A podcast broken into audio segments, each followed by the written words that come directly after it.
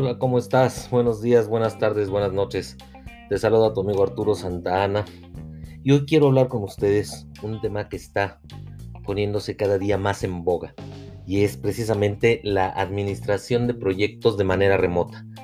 ¿Por qué digo que se está poniendo en boga? La situación actual que estamos viviendo con la pandemia nos está obligando a tener los cambios en las empresas. Los necesitamos hacer.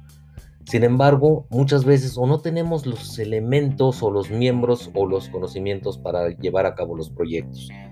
Y entonces entra en juego eh, empresas que hacen este tipo de servicios y que te pueden garantizar los resultados. Y, en este tipo de proceso, cuando la empresa lo toma de manera eh, general, de manera total, esta empresa está asumiendo el riesgo contigo para lograr el éxito de tu proyecto. Y, bueno, vamos a, ver caso, caso específico. En la empresa en la que trabajo, en EPIUS, eh, México, eh, se nos ha presentado el caso de que tenemos que terminar o hacer proyectos de manera remota. Y el reto para hacer un proyecto de manera remota está englobado primero en nuestra triple restricción. Todos sabemos que tenemos una triple restricción en los proyectos, que es el tiempo, el costo y el alcance pero igual tenemos la calidad. Y ahora, para poder eh, complicarlo todo un poco más, la comunicación y las herramientas de comunicación, el modelo de comunicación, tiene que ser muy, muy efectivo, sobre todo porque estamos trabajando todos de manera remota. Entonces, el, rol del project manager eh, cuando está en un proyecto remoto se vuelve crítico y esencial. ¿Por qué?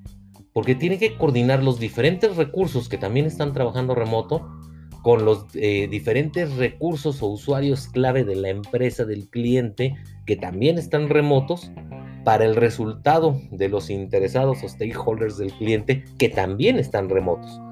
Entonces, eh, la pieza que hace que todo esto funcione junto, la que conjunta toda esta información, pues es el Project Manager. Y entonces, regresando a la triple restricción, tiempo, alcance, costo, la única forma de mantenerlos controlados es de una manera ágil. Y, cuando hablo de una manera ágil me estoy refiriendo a las metodologías ágiles y no necesariamente en el proyecto que puede ir en cascada o puede ir en fases o puede ir de muchas maneras.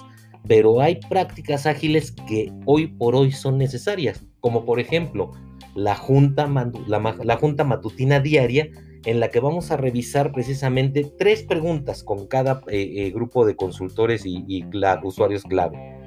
¿Qué hicimos ayer? ¿Qué vamos a hacer hoy? Y si tenemos algún tema que nos esté deteniendo, frenando o, riesgo en la mesa. Con esas tres preguntas puedo ir orquestando todo lo que está pasando. ¿Qué es lo que hacemos en EPIUS México? Bueno, eh, para poder controlar el proyecto, con, por medio de estos modelos ágiles, controlo el avance y administro los riesgos. Y de la misma manera, esa información llega a los interesados o a los stakeholders o a los tomadores de decisiones y controlo el alcance para garantizar que el proyecto llega a donde debe de llegar, cuando debe de llegar, como debe de llegar. Y entonces estoy controlando calidad, estoy controlando tiempo, costo, alcance y riesgo. Son las cinco dimensiones que les platicaba en, otro de los podcasts. Entonces, una vez que tengo controladas las cinco dimensiones y que tengo controlada la triple restricción, el estar de manera remota o estar de manera en sitio se vuelve un poquito intrascendente, excepto por el tema de costos, porque probablemente cuando estamos trabajando de manera remota el costo sea un poco más, más bajo. Ahora, ¿Qué es muy importante aquí? Como también lo he expuesto en otro de mis podcasts, es la parte de la comunicación. La comunicación tiene que ser muy ágil, tiene que ser rápida y tiene que ser oportuna.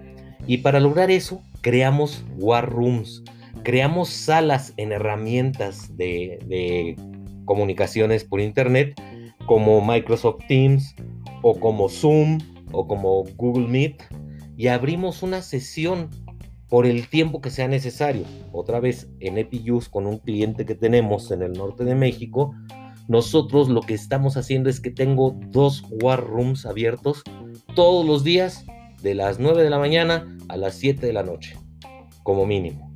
Y en esos war rooms, ¿por qué son dos?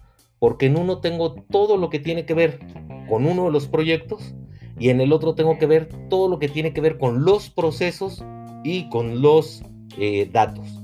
Y de esa manera puedo estar coordinando al mismo tiempo las dos salas, los usuarios, los consultores, las comunicaciones. Cuando algo surge, en esa sala entran y se habla y se arregla y todo el mundo estamos enterados como si estuviéramos sentados en la misma mesa.